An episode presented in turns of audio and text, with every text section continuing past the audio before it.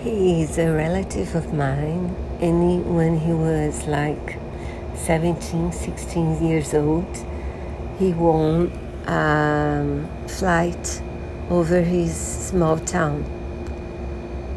And he had never been in a plane before.